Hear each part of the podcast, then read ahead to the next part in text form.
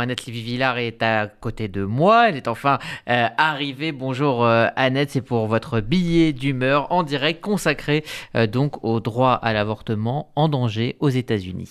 Oui, ben, bonjour cher Rudy, fidèle au poste, au Absolument. poste RCJ en ces derniers jours de 2021.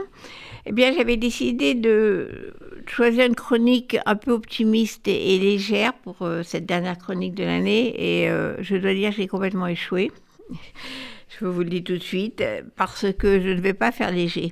C'est un article du New York Times ce matin, une nécro publiée qui me rappelle que 2022 sera probablement l'année où les Américaines perdront le droit à l'avortement, qu'elles ont depuis un demi-siècle. Ce droit est inscrit dans leur constitution depuis 1973, euh, bien avant, enfin deux ans avant notre loi euh, Veille de 1975. Le droit historique, chaque fois je vais à la radio, je suis. Le droit historique de décider ou non d'avoir un enfant ferait alors un grand bond en arrière, prouvant une fois encore que l'histoire des femmes, la marche vers l'égalité, euh, n'est pas un long fleuve tranquille, mais deux pas en avant, un pas en arrière. J'ai donc lu ce matin dans le New York Times que Sarah Weddington venait de mourir. C'est cette jeune avocate texane qui, à peine diplômée de l'université d'Austin, avait plaidé en 1973 en faveur de ce droit devant la Cour suprême et avait gagné dans un arrêt devenu célèbre, Roe versus Wade. Elle avait 26 ans quand, avec son associée Linda Coffey, cette jeune avocate et sa partenaire ont plaidé que la loi interdisant l'avortement au Texas, sauf quand la vie de la femme est en danger, était contraire à la Constitution. Sarah euh, Wellington révélera plus tard qu'elle-même, étudiante en droit et fiancée, avait été se faire avorter au Mexique. En 1970, Sarah Wellington et Linda Coffey avaient été contactées par des organisations d'étudiants texanes et avait rencontré dans une pizzeria de Dallas une femme sans abri qui cherchait à se faire avorter.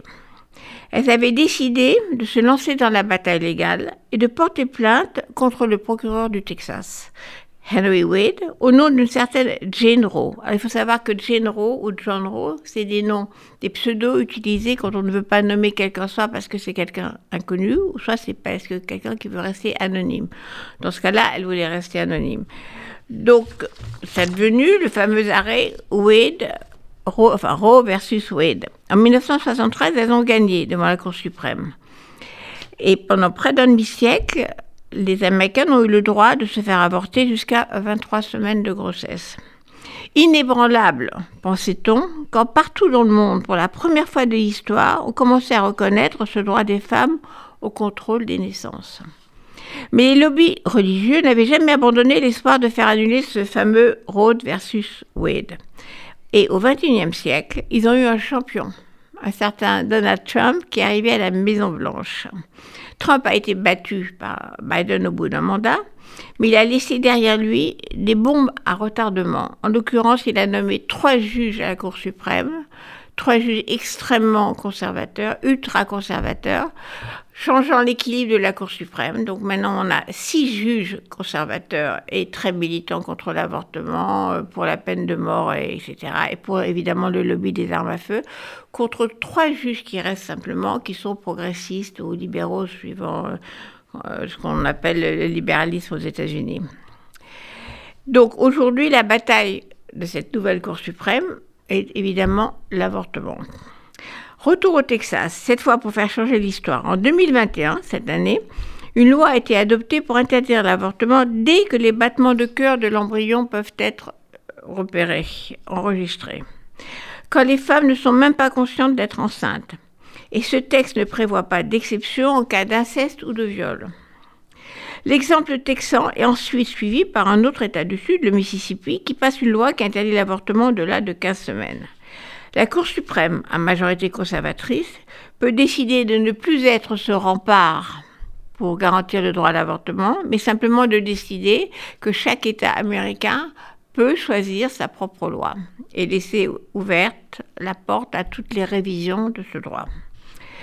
La décision historique sera prise à l'été 2022. Pour répondre à ceux qui, en France, comme Zemmour et autres, expliquent que les femmes ont déjà tout gagné, qu'elles arrêtent enfin de revendiquer, qu'ils regardent un peu ce qui se passe de l'autre côté de l'Atlantique, dans la plus grande démocratie au monde.